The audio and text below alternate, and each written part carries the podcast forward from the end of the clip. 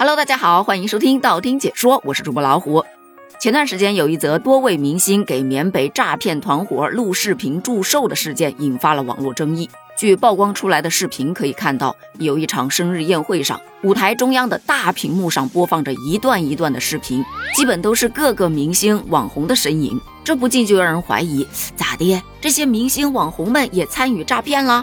但后来有很多明星出来澄清，说自己不过是受朋友之邀，给朋友的朋友录了这么一则庆生视频，其他的什么都不知道。事实真的如此吗？根据媒体们的调查发现，这话呀是真假参半。真的那一半是他们可能对于他们祝福的这些人确实是什么都不知道，假的是在市场上有专门卖这种明星祝福视频的一条龙产业，并非像他们所说的是受朋友之邀。据调查，在某电商平台上，以搜索关键词“明星祝生视频”进行搜索，就会发现有很多商家提供此类的服务。这些祝福视频的价格从普通版的几十块钱，到明星定制版的上千元、数万元，最高价位的为二十万元。对此，很多网友表示不理解：这钱是真好赚呐，几句话就等于普通人干两年了。但也有说你太保守了吧？对于咱月薪三千的人来说，好几年呢。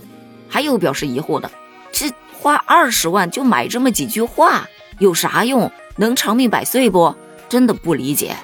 哎，其实也没有什么说不好理解的，这就跟购买奢侈品去撑门面一个道理。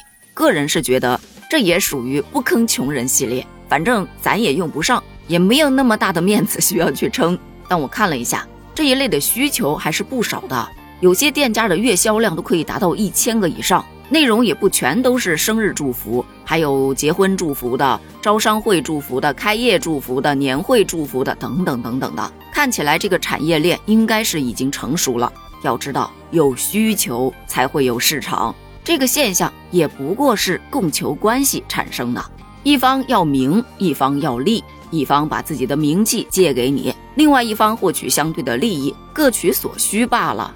而且这种供求关系也不仅仅体现在视频祝福上。你看，像下沉市场中还有很多现场活动，例如企业的开业典礼需要明星站台，结婚的请个明星去做主持，这面子不就卡卡上来了，知名度不也打响了？对于那些知名度不怎么高的明星，以及一些已经过气了的明星来说，这也不失为另外一条生存渠道。不过这个事儿啊，它有弊端的，那就是市场虽然基本上成熟了，可是监管却没有跟上。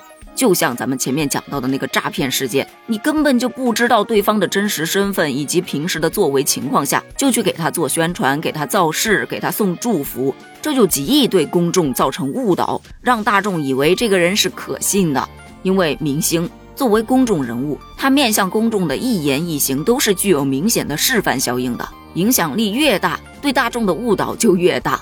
比方说，二零二零年七月份的时候，有很多投资人在社交网络上反馈说，在某平台出借金到期之后迟迟兑付不了，于是他们就在艺人杨迪的社交账号下喊话，呼吁他帮大家发声。为什么大家会找到杨迪呢？就因为他此前曾经给这个平台拍过一条祝福视频。这事件发生之后，杨迪就在社交账号发声，表明自己是在电影宣传期间帮宣传方录制的视频，并非这个平台的代言人。录这条视频也没有收取任何的费用。不过他也会协助大众去追究平台的责任，但是这个责任不该他扛，所以他也只能对大众表以深深的歉意。这不禁就有人问了：明星就只赚钱不担风险吗？他们录制这种祝福视频的行为是否涉嫌到违法呢？有律师就解读，如果视频的内容仅仅包括生日祝福，且明星事先并不知晓他人可能构成的违法犯罪行为，那么这个录制行为和录制的内容本身是不产生违法行为的。但如果说他录制的内容已经明显的超过了生日祝福的范畴，并且获取视频的个人或企业存在违法犯罪行为，那就是具体情况得具体分析了。